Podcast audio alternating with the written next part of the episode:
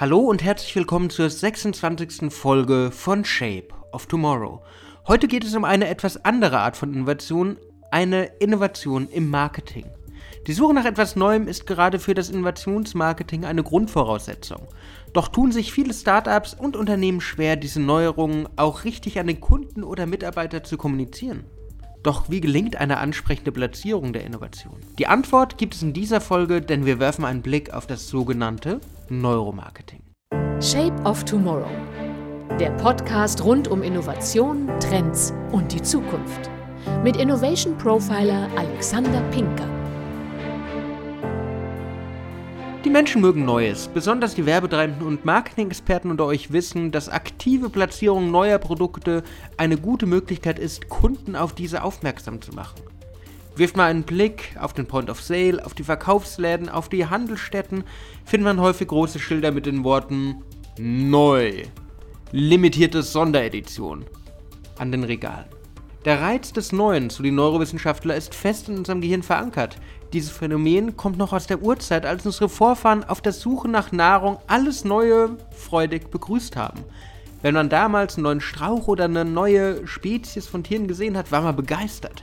Und diese Faszination für das Neue, für das Unbekannte, für das Faszinierende, für das Einzigartige, für limitierte Dinge, ist bis heute evolutionär in unserem Kopf verankert. Ist eine evolutionäre Prägung und die aktive Suche nach dem Neuen bringt uns Innovationen, die wir gar nicht gedacht haben. Und trotz allem, 70% aller Innovationen scheitern innerhalb der ersten Jahre. Das klingt ein bisschen widersprüchlich. Wir suchen das Neue, wir sind von Neuem begeistert, aber trotzdem scheitert das Neue. Wie kann das sein?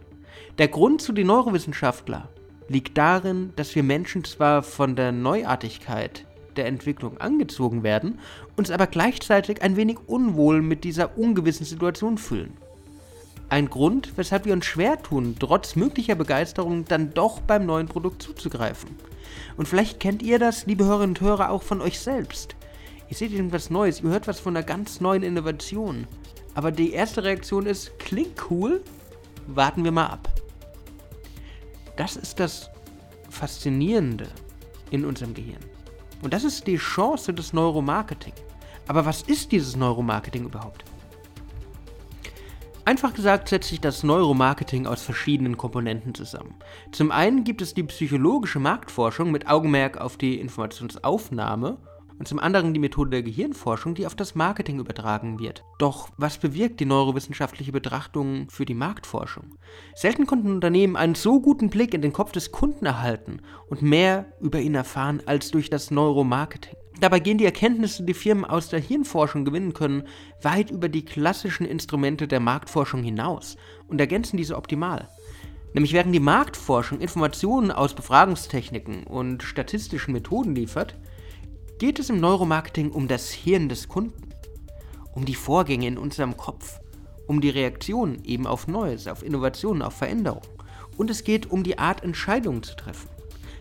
Im Neuromarketing erhält man einen einzigartigen Einblick in die verschiedenen Faktoren, von der Wirkung der Produktverpackung über das Zusammenspiel verschiedenster Farbkombinationen bis hin zum Slogan und zur Reaktion eben auf neue Sachen.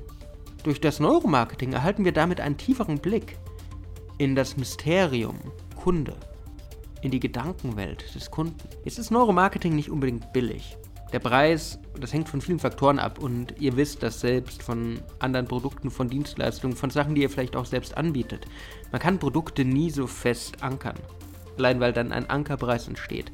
Aber so eine neurowissenschaftliche Untersuchung zum Neuromarketing liegt normalerweise zwischen 8.000 und 22.000 Euro. Wenn man allerdings das Geld hat, wenn man wirklich jenseits von Fokusgruppeninterviews und Marktforschungsmethoden arbeiten möchte, wenn man die Reaktionen des Kunden in den Fokus stellen will, dann ist es auch eine Anschaffung, die kann es wert sein. Nämlich ergänzend zu den klassischen Ansätzen des Marketings, zu den klassischen Instrumenten des Innovationsmarketings, können wir so erfahren, welche Knöpfe müssen wir drücken, um wirklich den Kunden von unserer Neuerung, unserer radikalen, vielleicht sogar Innovation zu begeistern. Also was bedeutet das jetzt für die innovativen Unternehmerinnen und Unternehmer, die Marketer, die Agenturen unter euch? Wie könnt ihr eure Innovationen an den Kunden bekommen? Das Neuromarketing sagt, dass die beste Möglichkeit, ein neues Produkt zu platzieren, die ist, ein erkennbares Element der Vertrautheit einzubauen. Ihr kennt das. Wenn ihr irgendein Logo seht, das ihr lange kennt, wenn ihr eine Farbkombination oder einen Geruch wahrnehmt, der euch vertraut ist, der euch vielleicht an eure Kindheit oder an einen besonders schönen oder spannenden Moment in eurem Leben zurückerinnert, dann seid ihr offener. Diese Schemata, in die sich auch Innovationen begeben müssen, helfen Firmen besser Fuß zu fassen. Am einfachsten ist so eine Arbeit natürlich für moderate Innovationsgrade. Was ist das?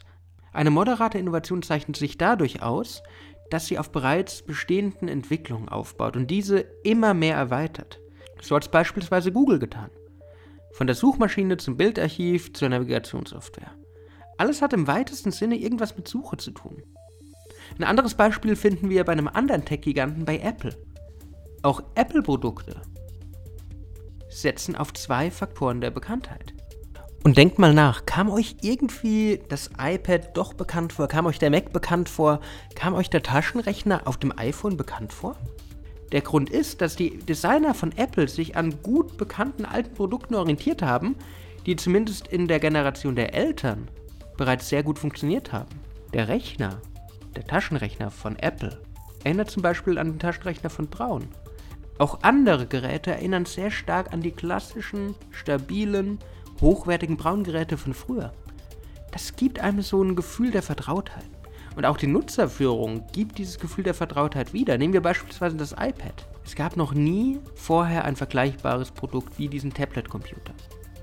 Es gab zwar frühe Versuche der Konkurrenz, auch Microsoft hatte lange bevor 2010 Steve Jobs das iPad präsentiert hatte, einen Tablet-Computer, aber das iPad hat funktioniert, weil es Vertrauen geweckt hat, weil es das Bekannte wieder aufgegriffen hat. Nicht nur, dass die Funktionen einen Computer widerspiegeln, die Gesten, mit denen wir es bedienen, erinnern an das Umblättern eines Buches. Das Swipen war nichts Fremdes. Es hat uns Vertrauen, es hat uns ein Gefühl der Sicherheit gegeben. Und diese Transferleistung in der Gestaltung neuer Produkte lohnt sich. Den Blick auf den Kopf des Kunden, auf die Schemata, die dort liegen, zu werfen, lohnt sich. Kunden wissen in der Regel nicht, was sie als nächstes tun möchten oder was sie kaufen wollen. Das Neuromarketing setzt daher genau darauf. Es setzt darauf an, bei zukünftigen Entscheidungen auf scheinbar Bekanntes zu setzen, diese zu nutzen, dass sie in unseren Köpfen einfach leicht zugänglich sind. Aber was sollen sie jetzt tun, die Marketer da draußen? Was sollen sie jetzt tun, die Unternehmen da draußen? Was sollt ihr jetzt tun, liebe Hörerinnen und Hörer? Meine Empfehlung für das Neuromarketing der Innovatoren ist, sich anzuschauen, was der Kern der Innovation ist. Unternehmen sollen bei all ihren Innovationen nicht den Kern ihres Unternehmens, ihrer Firma, ihrer Entwicklung, ihrer Technologie vergessen. Viele Namen oder auch viele Produkte haben bereits einen festen Platz im Kopf des Kunden.